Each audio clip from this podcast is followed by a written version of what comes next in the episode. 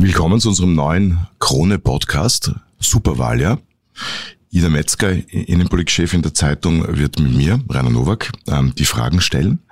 Ich bin auch Ressortleiter der Krone und wir haben einen großartigen Gast für unsere erste Folge. Keinen geringeren als Franz Franitzky, langjährigen Bundeskanzler und bis heute einer der wohl eher begehrtesten Interviewpartner dieses Landes. Grüß Gott, Herr Franitzky. Danke fürs Kommen.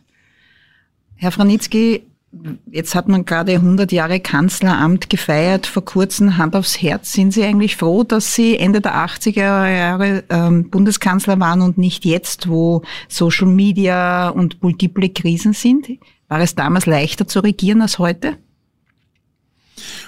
Ich gebe zu, dass die Ereignisse auf der politischen Bühne, aber auch etwa was die Weltwirtschaft betrifft oder äh, was äh, die politischen Entwicklungen in vielen Teilen der Welt betrifft, dass wir eine extraordinär bewegte und äh, teils unberechenbare Zeit erleben.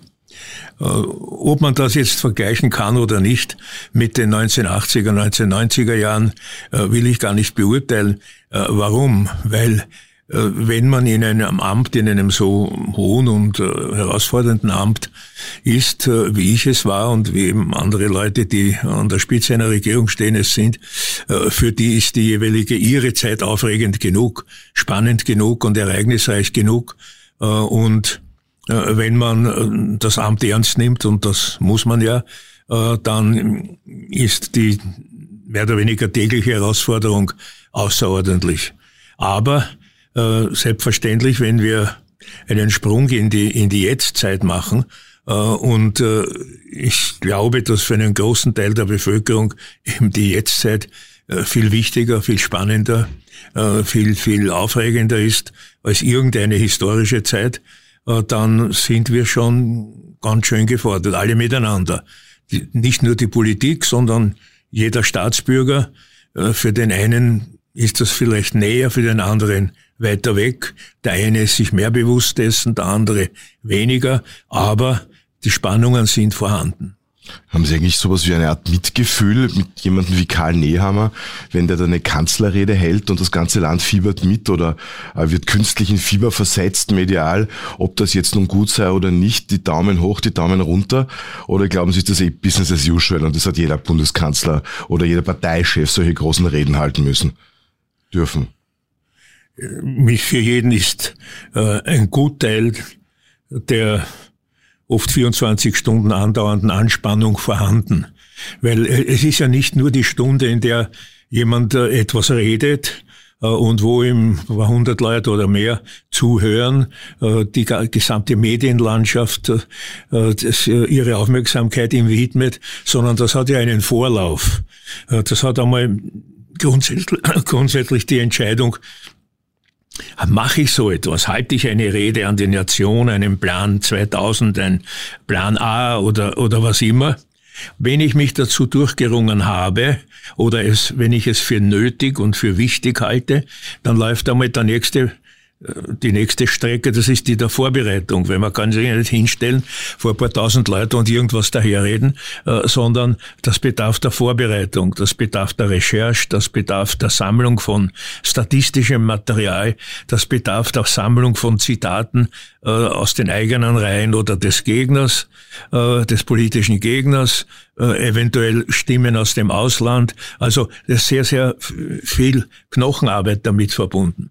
Dann kommt endlich das Ereignis mit äh, oft ziemlich viel an, an Publikumsinteresse, an Medieninteresse, äh, an an Anhängerinteresse, an Beiwerk, dass da irgendwelche Musikkapellen auftreten, dass äh, Fahnen gehisst werden, dass Räume drapiert werden. Also äh, das alles ist, äh, ich stelle mir das so vor, war nie in der Lage, aber stell mir das so vor wie etwa bei einer großen Opernpremiere oder, oder einer Burgtheaterpremiere, nur dass die Politiker halt nicht so schön singen wie die Opernsängerinnen und Sänger. Ja, und dann kommt das Ereignis und dann kommt äh, dann kommt die eigentliche politische Herausforderung, nämlich der Nachruf. Also wie ist das angekommen? Äh, habe ich die, habe ich die, die Zuhörer überzeugt? Habe ich die Menschen überzeugt, die über den Kreis der Zuhörer hinausgehen? Weil es genügt ja nicht, eine politische Rede zu halten und da drinnen im Saal applaudieren ein paar oder mehr äh, mit, mit, mit, viel Zuspruch Zuspruch und Zustimmung, äh, aber draußen stehen womöglich welche und sagen, äh, auf dem Plätzchen haben wir gewartet, den der da drinnen redet. Äh, und dann kommen, dann kommen Sie, nämlich die Medienleute, die ihre Kommentare darüber schreiben und womöglich, und das ist jetzt die, die wirklich die, die große Belastung, die auch da herauskommt. Äh, wir haben eine so gute Absicht gehabt, äh, wir haben uns so gut vorbereitet, so und so viele Menschen haben daran gearbeitet und dann haben wir ein Presseecho äh, wie ein torloses Remis. Also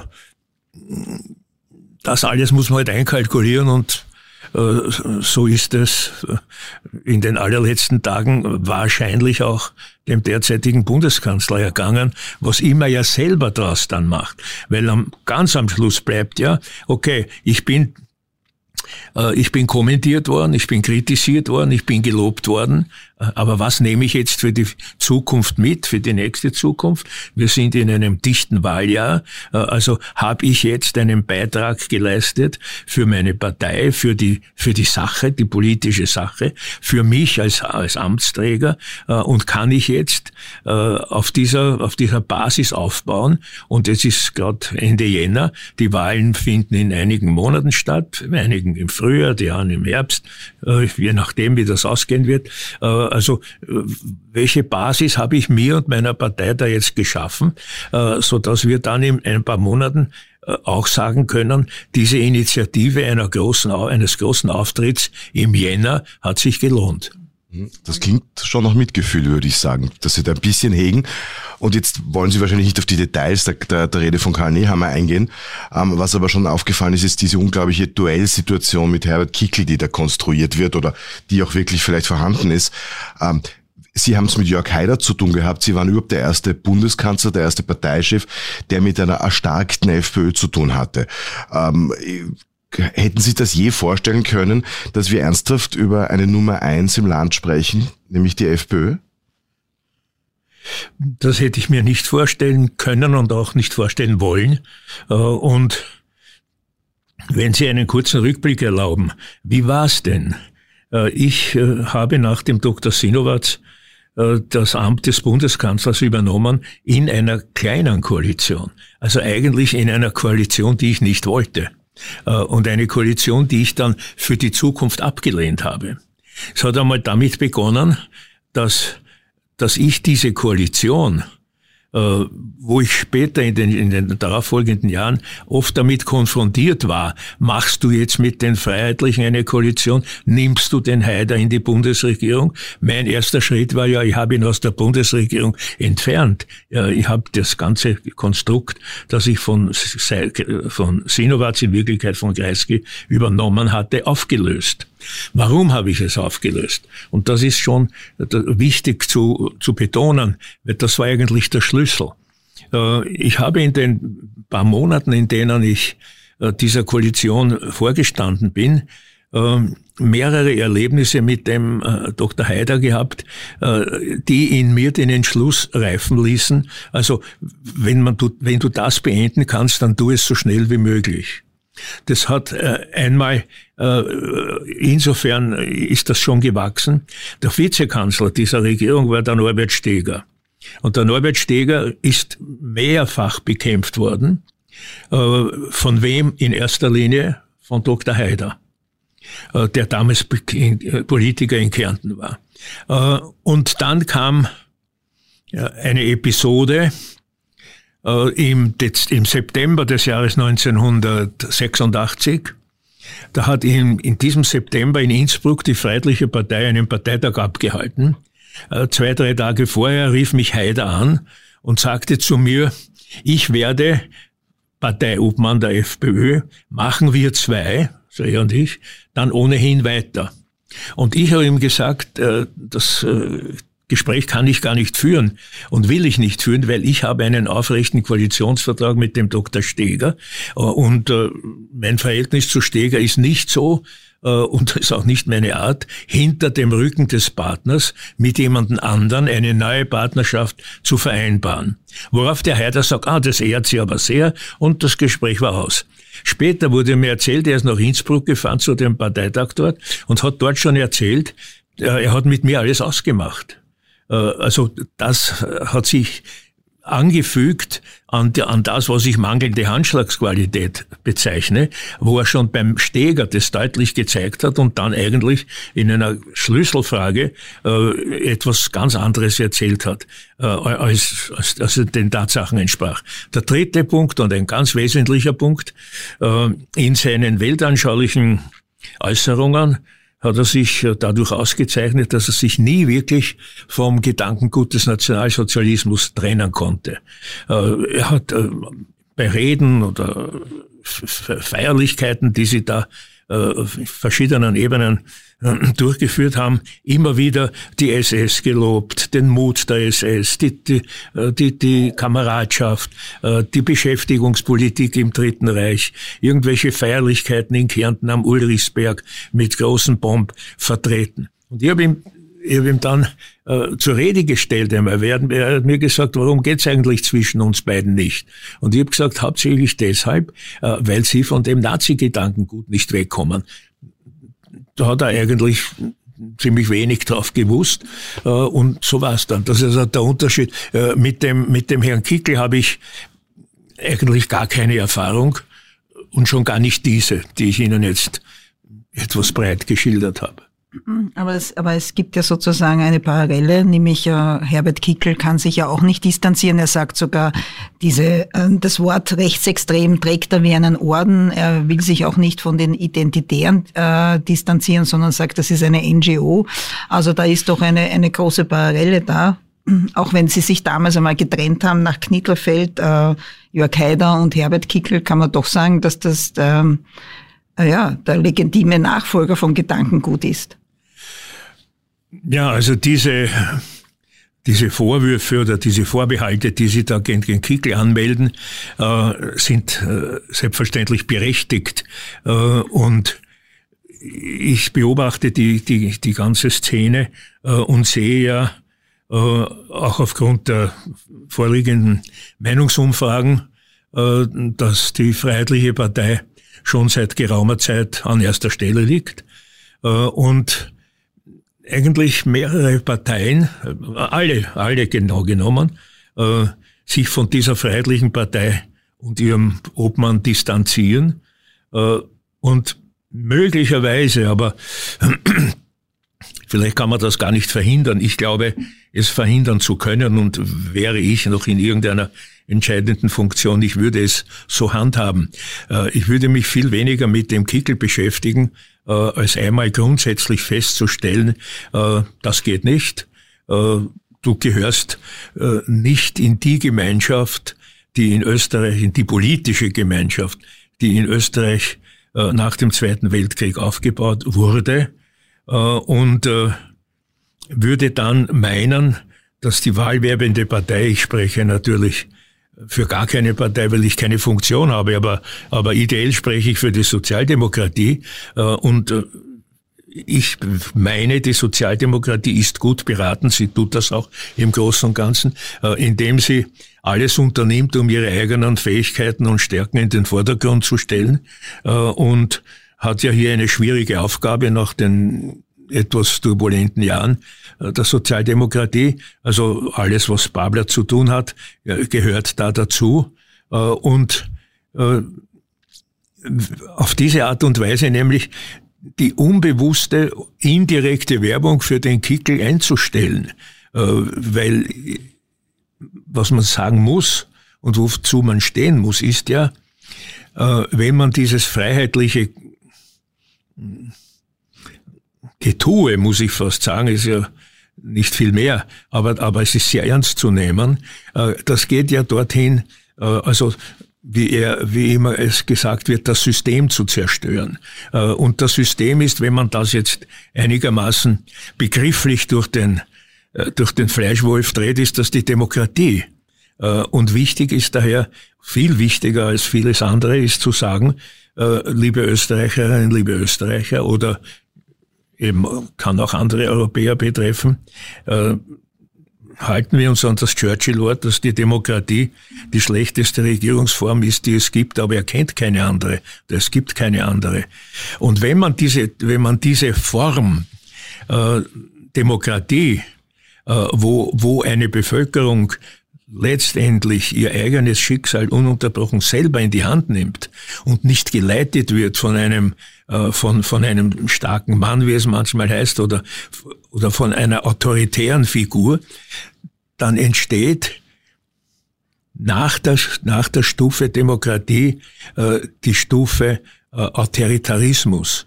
Und das bedeutet wieder, und das können wir in manchen Nachbarstaaten, äh, Ungarn, früher Polen, äh, auch Slowakei erleben. Das führt zur Einschränkung der persönlichen Freiheiten des einzelnen Staatsbürgers. Weil wenn äh, ein solcher äh, autoritär regierender äh, Mensch oder eine Partei etwa die Meinungsfreiheit in Frage stellen, die, die Pressefreiheit, äh, die Unabhängigkeit der Gerichte, äh, die Unabhängigkeit der Zentralbank und so weiter, das ist schon sehr speziell. Aber wenn Sie das durchdenken, dann entsteht äh, ein Verlust an Rechten für den Staatsbürger. Wenn er ein Problem hat, das gerichtlich auszutragen ist, und das Gericht ist nicht unabhängig, sondern von einer politischen Partei im Hintergrund gesteuert, äh, dann hat er weniger Rechte, weniger Menschenrechte, äh, und das ist ein Rückschritt in der Entwicklung des Menschen. Äh, und daher, wenn das aus politischem Mund immer wieder und klar definiert und gut erklärt wird, dann werden die Menschen auch verstehen und draufkommen, hallo, äh, was ich da glaube, das stimmt eigentlich alles nicht. Dass des Kaisers neue Kleider, wie wir aus den Märchen, äh, Anderson Märchen wissen, ist ja ein Kaiser, der gar nichts anhat. Äh, und ich glaube, das ist ein, ein wichtiger Prozess, ein demokratiepolitisch, auch ein humanitär, äh, einzigartiger, aber notwendiger Prozess fürchten Sie bis zum gewissen Grad um die Demokratie, nämlich gar nicht zu sein und nur in Österreich, sondern in Europa und auf der Welt, weil Sie sagen, ähm, die, die, die autoritären Regime sind, sind näher als früher vielleicht. Bei, bei Ungarn und bei Polen waren es ja, waren es ja doch, sind ja jüngere Demokratien. Nun steht die einer der ältesten Demokratien der Welt auf dem Prüfstand, nämlich die USA, ähm, vielleicht auch Österreich. Oder sagen Sie das, nein, dass die Demokratie ist stark genug, die hält das aus? Äh, ich meine, ich meine, dass Sie da eine, eine Kernfrage berühren. Äh, aber sie ist natürlich nicht denkbar ohne die handelnden Personen. Und die handelnden Personen sind die führenden Politiker. Äh, und äh, Politik besteht in, in vielen, vielen Bereichen aus Lernen und Erklären. Und wenn ich als Politiker nicht bereit bin oder nicht fähig dazu bin, aus der Vergangenheit aber vor allem aus der Gegenwart zu lernen und dann die Erkenntnisse, die ich daraus ziehe, dem Staatsbürger so zu erklären, dass ich eine Chance habe, dass er meine Erklärung annimmt und dass er, dass er mit mir mitgeht, äh, die, die nächste, den, den nächsten Schritt. Äh, und dieser nächste Schritt ist ja dann etwa die Abgabe seiner Wählerstimme äh, zugunsten derer, die die Demokratie ehrlich vertreten und nicht zugunsten derer, die die Demokratie schädigen. Äh, und jetzt, hab, gestern äh, habe ich äh, dem Professor Herfried Münkler zugehört, mhm. der, der etwas außerordentlich Eindrucksvolles sagte, nämlich, dass aus einer Reihe von Gründen viele Menschen mit bedachten, mit langsamen, relativ langsamen äh, Schritten in der Politik nicht zufrieden, nicht einverstanden sind. Es sind ihnen zum Beispiel Gerichtsurteile, die nach langer Zeit zustande kommen. Ich füge gleich hinzu, manche dauern wirklich zu lang. Äh, aber das ist nicht das Hauptproblem. Äh, oder, oder etwa polizeiliche Ermittlungen im Falle, dass jemand ein Delikt begeht. Äh, oder aber äh, oder aber Abstimmungen äh, in Parlamenten, dass ihnen das zu lang dauert. Und das, das kommt dann aber schon sehr oft vor, äh, wenn, wenn, wenn jemand in der Zeitung liest, äh, dass ein anderer ein Delikt begangen hat, dann sagt er sehr oft, also der gehört sofort eingesperrt. Äh, wenn es nicht darum geht, dass dieser Mensch, der das Delikt begangen hat, in Untersuchungshaft genommen wird, wird er nicht sofort eingesperrt, äh, weil der Rechtsstaat sieht das nicht vor. Der Rechtsstaat sieht die Ermittlung vor und es muss demjenigen oder der, der Frau oder dem Mann bewiesen werden, äh, dass er Unrecht getan hat. Äh, und nachdem der Beweis geführt wird, dann kann man erst eine Gerichtsverhandlung andenken oder einen anderen Vorgang und dann erst eine Urteilsfindung. Äh, also das sind natürlich schon äh, Prozesse, die ihre Zeit in Anspruch nehmen, die aber den Rechtsstaat ausmachen. Und daher kommt es, äh, hin, kommt es runter zur Beantwortung der Grundfrage, wollen wir den Rechtsstaat oder nicht? Und ich meine, wir, wir wollen und wir sollen, wir müssen ihn wollen, äh, weil er der Gerechtigkeit und der Freiheit des einzelnen Menschen dient. Dann kommt jemand und sagt, na, äh, beim, beim äh, Fall im Strafraum kann der Schiedsrichter auch nicht ermitteln und nachdenken, ob er nächste Woche einen Elfer gibt. Er muss ihn gleich geben. Äh, jetzt Fußball, Fußball zwar ganz interessant und lustig, aber nicht alles in der Welt kann man mit Fußball vergleichen. Äh, und daher ist das also ganz un, untätig. So, und wenn, wenn ich jetzt also noch einmal bei Münkler äh, anbindend äh, sage, dieses und, und ähnliches haben wir in vielen Bereichen, in vielen Staaten der Welt, finden wir vor. Wobei natürlich da noch viele andere äh, Aspekte dazukommen. Also äh, wenn jemand äh, von Korruption lebt, dann wird er kein großes Interesse daran haben, dass die Korruption bekämpft und abgeschafft wird.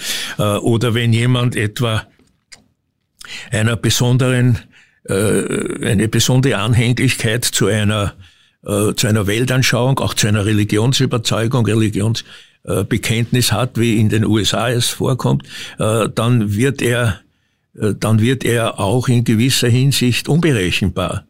Äh, und äh, es gibt in den, in den USA gibt es ja sehr interessante Studien, dass das Leute gefragt wurden, wie viele Menschen bei der Angelobung des Trump anwesend waren und bei, wie viele beim Obama.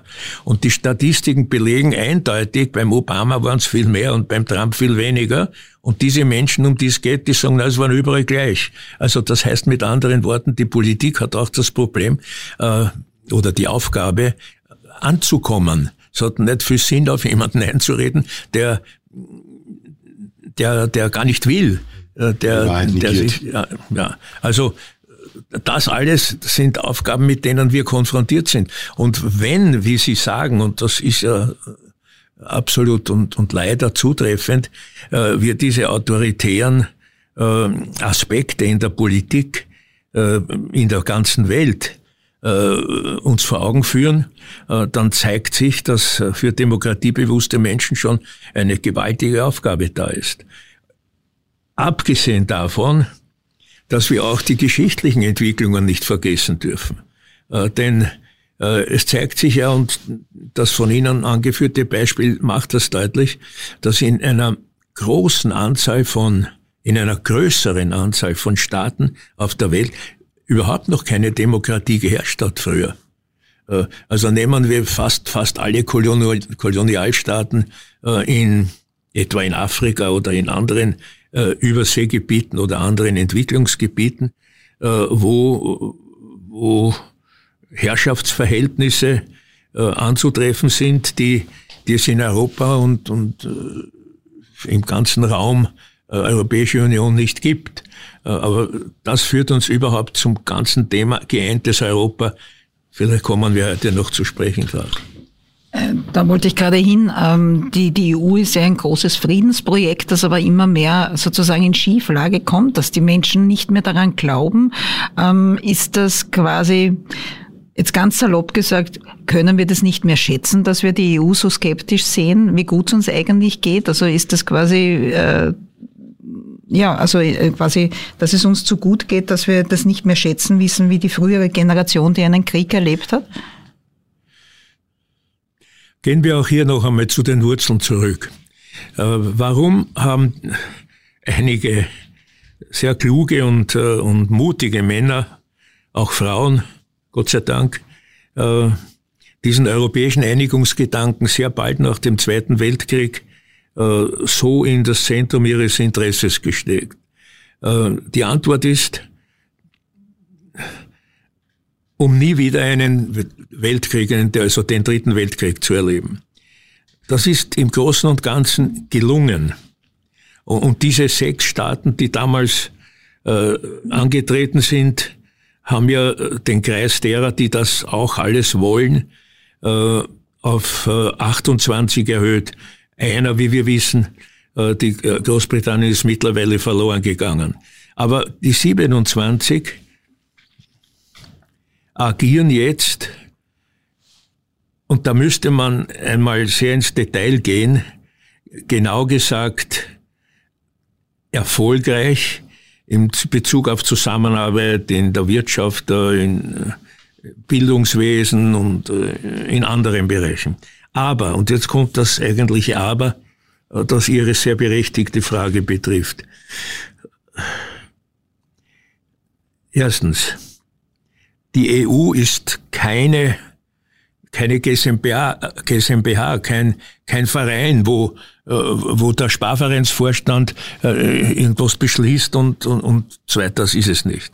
Sondern die EU ist eine, eine organisatorische, eine Zusammenfassung, eine politische Übereinkunft in einem großen Vertrag, dass Staaten, selbstständige Staaten, in einem großen Bereich so zusammenarbeiten wollen, dass der Kontinent Europa im Wettbewerb mit anderen Erdteilen oder mit anderen großen Staaten äh, auch eine, eine, eine, ein Potenzial darstellt. Man könnte auch sagen, eine Macht darstellt.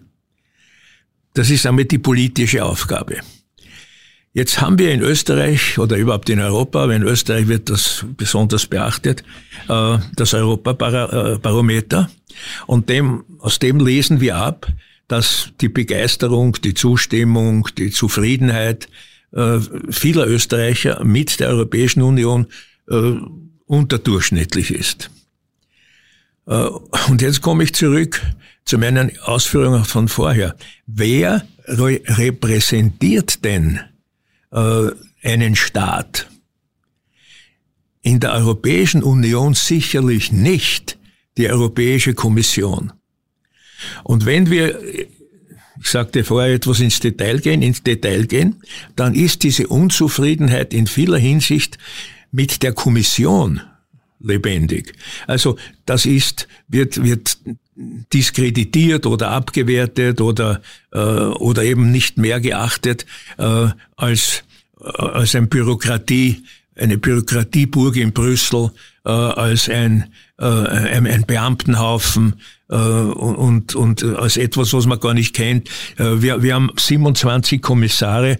Äh, wir brauchen gar keine Wette abzuschließen, sondern es geht auch so, dass ein Großteil der Kommissare gar nicht bekannt ist. Das gar nicht, wir, wir kennen gerade den Hahn. Warum? Weil er Österreicher ist. Und weil er so lange im Amt ist. Genau. Bitte? Und weil er so lange im Amt ist.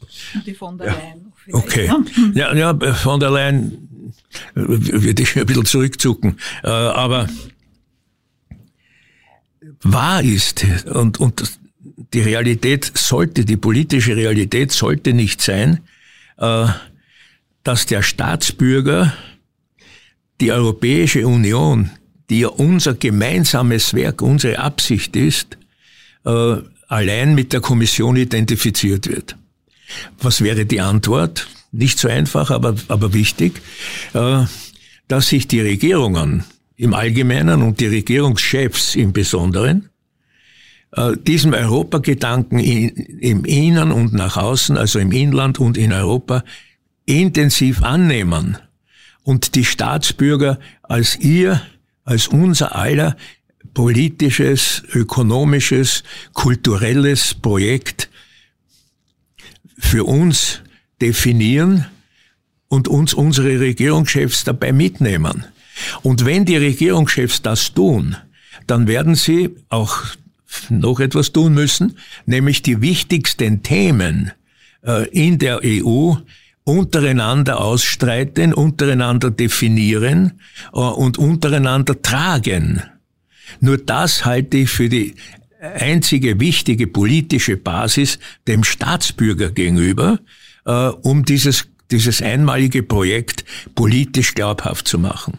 Das hat natürlich eine wichtige Voraussetzung, nämlich die müssen die Regierungschefs und die Regierungen in ihren einzelnen Mitgliedsländern politisch äh, natürlich schon einig sein oder Einigkeit schaffen äh, oder sich zumindest so viel an gewichtigen Worten schaffen, äh, dass sie a auf der Ebene der Europäischen Union miteinander das Sagen haben und es auch ausüben und der eigenen Bevölkerung gegenüber äh, klar machen und deutlich machen, dass sie im besten Sinn der Bevölkerung gehandelt haben. Ein anderes Beispiel. Äh, der Leiter des Österreichischen Instituts für Wirtschaftsforschung, der Professor Felbermeier, äh, hat eine interessant, ein interessantes Werk äh, geschrieben. Ich lese in Vorankündigungen, dass, dass es demnächst als Buch erscheinen wird. Ich glaube, das ist schon am Markt. Oder ist sogar schon am Markt. heißt also, Europa muss sich rechnen. und da führt er ganz genau auf, welche Gemeinschaftsgebiete es gibt, in denen die einzelnen Staaten miteinander viel besser zusammenarbeiten müssen, um wirtschaftlichen Erfolg, wirtschaftlichen Profit dabei herauszuschlagen. Das würde sich äußern in einer Verbesserung des Bruttoinlandsprodukts oder der Wirtschaftsleistung, äh, wie auch immer.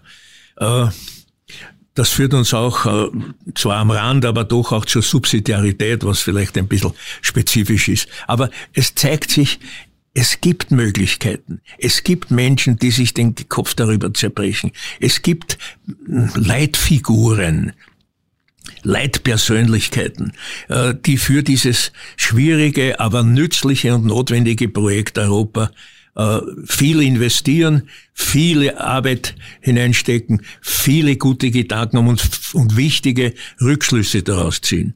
Jetzt lassen Sie mich da am Schluss dieser Passage äh, noch, äh, noch etwas hinzufügen. Warum sollen wir denn das alles machen? Da komme ich auch jetzt zu den, äh, zu den äh, Nationalkonservativen oder Rechtspopulisten, wie wir sie nennen wollen. Warum ist es wirklich wichtig, dass wir dieses Europa auf feste Beine stellen oder feste Füße stellen, weil die Herausforderungen, die schon da sind, die aber noch auf uns zukommen werden, riesig sind. Stellen wir uns doch vor, wir haben wirklich nur mehr, nur, nur erst, entschuldige, musste mich wiederholen, wir haben erst Spekulationen was es bedeuten wird, ob nun China eine aggressivere, eine offensivere Europapolitik machen wird, eine offensivere Afrikapolitik. Äh, wir äh, wissen noch nicht, wir können vermuten, wir können spekulieren, äh, ob und wie China und Russland einen gemeinsamen Weg gehen, wie immer. Wir wissen nicht, äh, wie und ob eine Problematik China-Taiwan entstehen wird. Äh, wir wissen nicht, äh, wie die politische Führung in den USA am Ende dieses Jahres neu gestaltet werden wird, neu oder alt gestaltet werden wird. Das heißt, das vieles andere kann man ins Treffen führen, aber alles führt zu einer einzigen Frage zu einer einzigen Aufgabe, nämlich dieses Europa muss selber in sich stark sein. Wenn es das nicht sein wird, wenn das nicht gelingt, dann wird es, e contrario, schwach bleiben. Und wenn es schwach ist, dann wird es zerrieben werden. Und wenn es zerrieben wird, dann kommen die daher, die davon irgendwas reden, von äh, Remigration und Renationalisierung und Festung und so weiter, äh, was alles zu unserem Schaden wäre. Äh, und daher äh, äh noch einmal wirklich ein, ein dringendes dringender Appell, dringendes Plädoyer, hier zusammenzustehen. Am, am 8. Mai, am Tag der Freude, am Heldenplatz, hat der Sänger Konstantin Wecker ein Lied gesungen, dessen Refrain heißt, lasst uns zusammenstehen, es ist nicht mehr so viel Zeit. Das kann man in einem anderen politischen Kontext auch sehen. Aber wenn man das einigermaßen abstrahiert, dann reden wir auch von der europäischen Sache. Und so ist sie gut und wichtig beschrieben. Ich würde äh, diesem Gedanken folgend ganz kurz noch nach Österreich zurückkommen. Ähm, Sie haben ja quasi mit mehreren Dingen den Eintrag in die Geschichtsbücher geschafft oder ähm, ähm, vollzogen. Ähm, und ein Punkt war wahrscheinlich, dass sie quasi den Höhepunkt einer großen Koalition hatten, als sie gemeinsam mit Erhard Busse, gemeinsam mit der ÖVP für den Beitritt zur Europäischen Union eingetreten sind und den dann quasi auch vollzogen haben. Ähm, wenn Sie so eine Art Anleitung geben müssten, wie macht man eine große Koalition? Wie, wie funktioniert das nach Jahren der Polarisierung und der gegenseitigen Anschuldigungen? Wie könnte das wieder gelingen? Diesen Spirit, den Sie zumindest da kurz an diesem Abend oder den viele Menschen gespürt haben, gemeinsam mit, mit, mit der ÖVP, mit Erhard Busseck gehabt haben.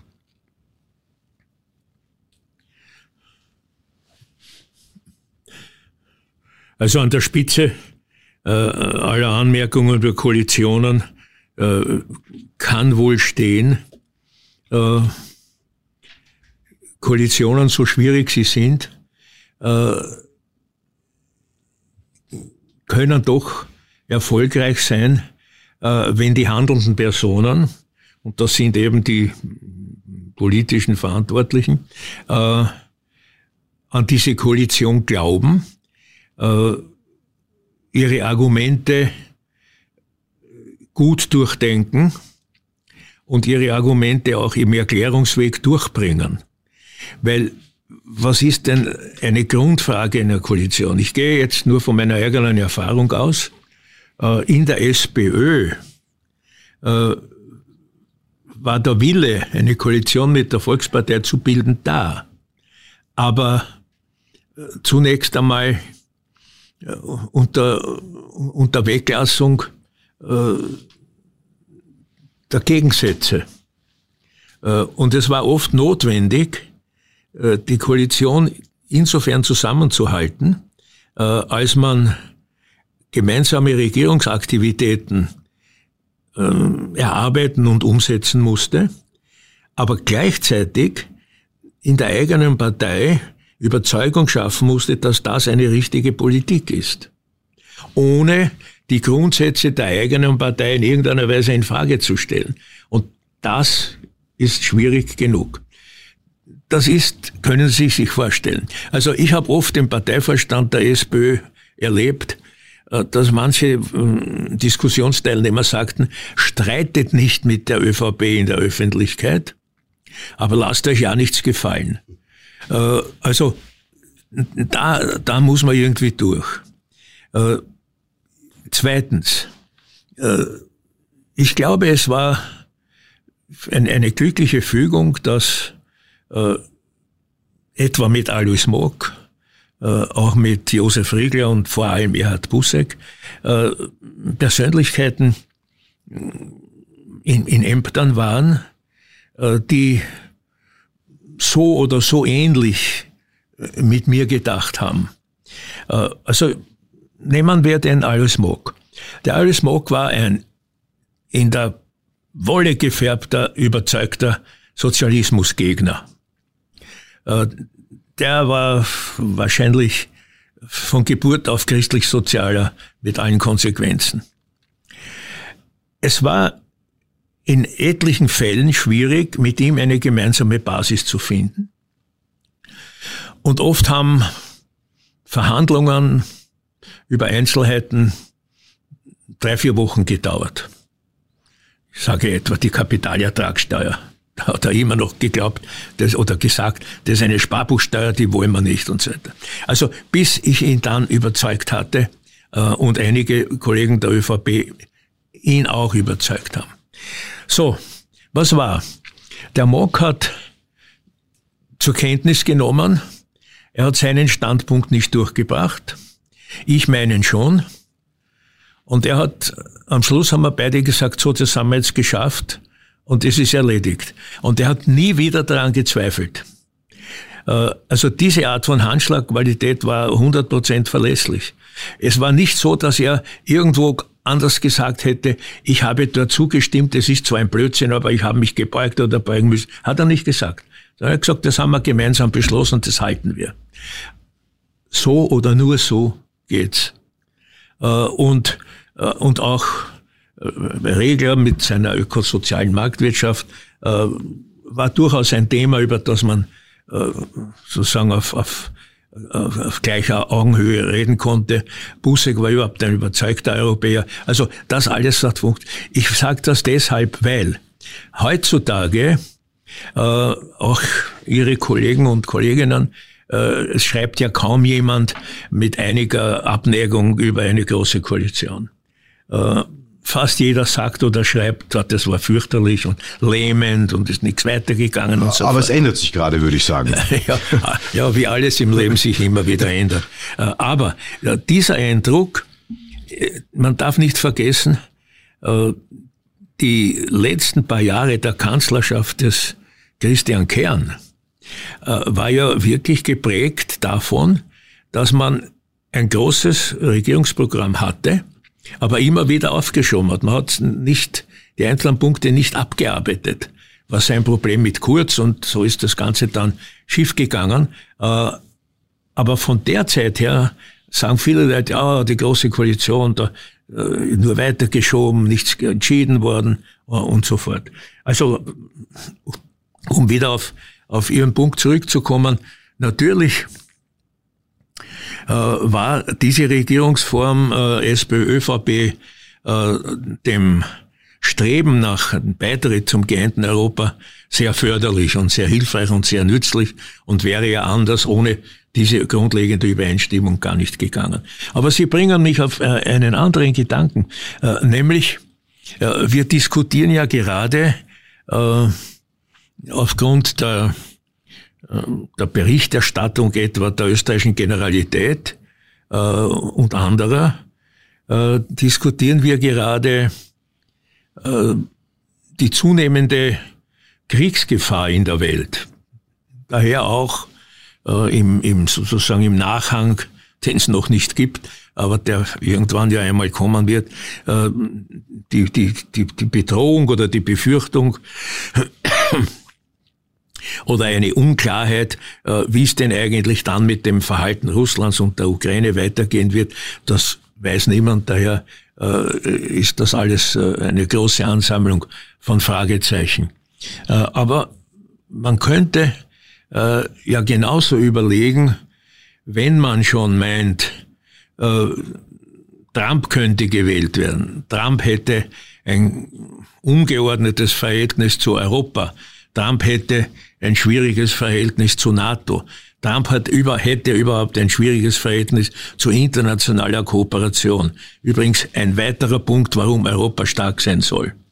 Äh, könnte man ja in Österreich einmal sich hinsetzen und überlegen, einige äh, wichtige Punkte, äh, wo man über innenpolitische äh, Ideologien drüber springen könnte, äh, äh, außer Streit zu stellen. Äh, also wie wär's mit einer überparteilichen Außenpolitik, einer überparteilichen Verteidigungspolitik? Äh, man sollte das nicht vom Tisch wischen, ohne darüber nachgedacht zu haben. Das ist ein Stichwort, die, ähm, die das außer Streit einer, einer, einer quasi außerparteilichen Außenpolitik oder nicht parteilichen Außenpolitik. Sie haben mit, mit, mit Ihrer legendären Rede ähm, äh, vor der Knesset ähm, damals ähm, mit, mit der Einbekenntnis und der Entschuldigung für die Mittäterschaft von Österreichern ähm, am Holocaust ähm, ja die, sozusagen die Tür zu Israel geöffnet. Ja. Ähm, wie beurteilen Sie eigentlich dann diesen doch sehr harten Schwenk oder harten, aber doch sehr deutlichen Schwenk in der österreichischen ähm, Nahostpolitik, äh, sich sehr, sehr stark mit Israel ähm, äh, zu solidarisieren? Äh, fast ähnlich wie vielleicht die Tschechen, ähnlich wie die Deutschen zum Teil. Ähm, das war doch eine, eine Veränderung der Außenpolitik in Österreich unter Sebastian Kurz, die das Land eigentlich kaum diskutiert hat haben Sie das, Sie, der, der die, das sozusagen die Vorgeschichte geliefert hat, ähm, haben Sie das, oder die Hauptgeschichte dazu, haben Sie, finden Sie das gut? Also zeitgeschichtlich betrachtet, meine ich, war es einmal äh, etliche Jahre nach dem Ende des Zweiten Weltkriegs äh, für uns nicht so nicht so löblich, nicht so herzeigbar, uns hinter der sogenannten Opfertheorie zu verstecken. Was war die Opfertheorie? Das äh, war eine verbreitete Meinung, äh, dass Österreich mit keinem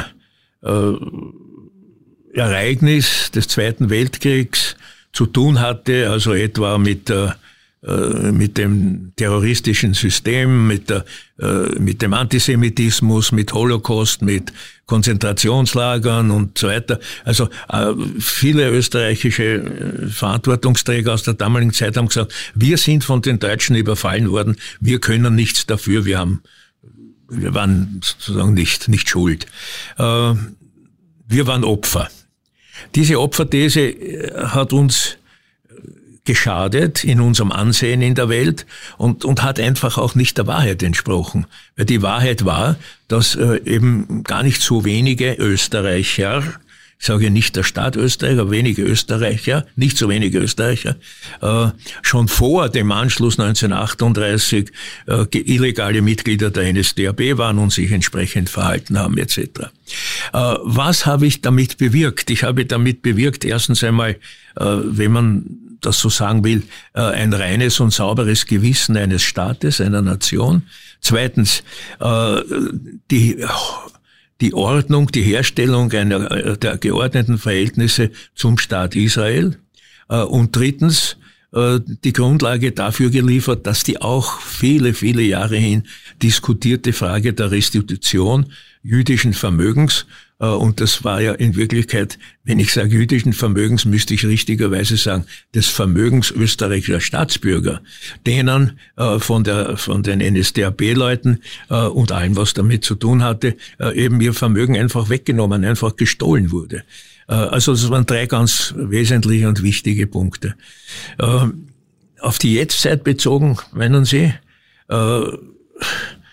man wird über eines äh, nicht drüber hinwegkommen, äh, nämlich es gibt äh, doch äh, namhafte seines Staaten, seines äh, politische Gruppen, seines terroristische Gruppen, äh, die das klare Ziel haben, denn die Existenz des Staates Israels zu beenden. Also ein, ein Pfeiler der iranischen äh, Verfassung etwa äh, lautet ja äh, Tilgung Israels von der Landkarte. Äh, und, und alles, was sich so drumherum tut, dann auch an terroristischen äh, Organisationen, aber auch äh, an, also, also ich nehme Hisbollah, ich nehme Hamas, äh, ich sage aber auch äh, äh, Kräfte in, in bestimmten Städten, also mehr, mehr neu gesprochen in in, in Jemen, äh, aber selbstverständlich im Iran, äh, teilweise in anderen Staaten und Gebieten des Mittleren Ostens, wo diese Meinung, diese Überzeugung, diese, dieses Ziel, mit Israel endlich Schluss zu machen, ja nach wie vor vorherrscht. Israel wehrt sich dagegen, zu Recht natürlich, äh, die Vorgänge sind unendlich und schrecklich brutal, äh, gar nicht vorstellbar so äh, für, für, für jemand, der das nicht selber miterlebt. Und von, von dieser Situation sind jetzt natürlich in vielen Staaten, so auch in Österreich, viele Meinungen und, und Maßnahmen geprägt. Und das haben wir leider, sind wir alle miteinander weit davon entfernt, dass das erledigt, als erledigt bezeichnet werden kann, wenn es überhaupt je erledigt werden kann. Bleiben Sie eigentlich dennoch Optimist? Ja, ich meine, Politik, äh, Politik besteht äh, immer wieder daraus, äh, den, äh, den eigenen notwendigen Realismus durch Optimismus zu unterfüttern. Weil nur realistisch zu sein, aber gleichzeitig pessimistisch, äh, das sind keine sehr äh, hellen Horizonte, die man sich selber eröffnet.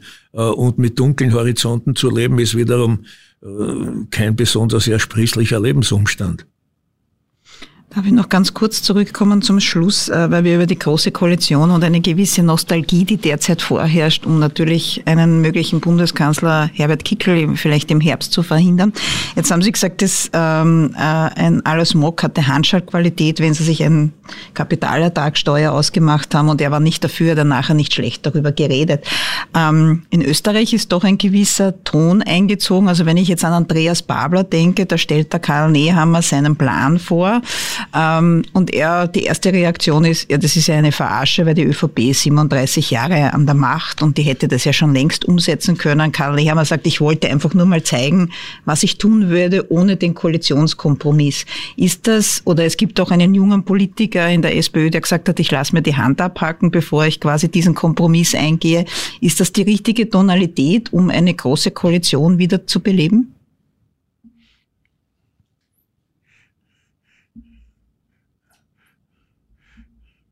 Tonalitäten sind auch immer, wenn man es mathematisch ausdrücken würde, äh, jeweils äh, eine Funktion des Engagements.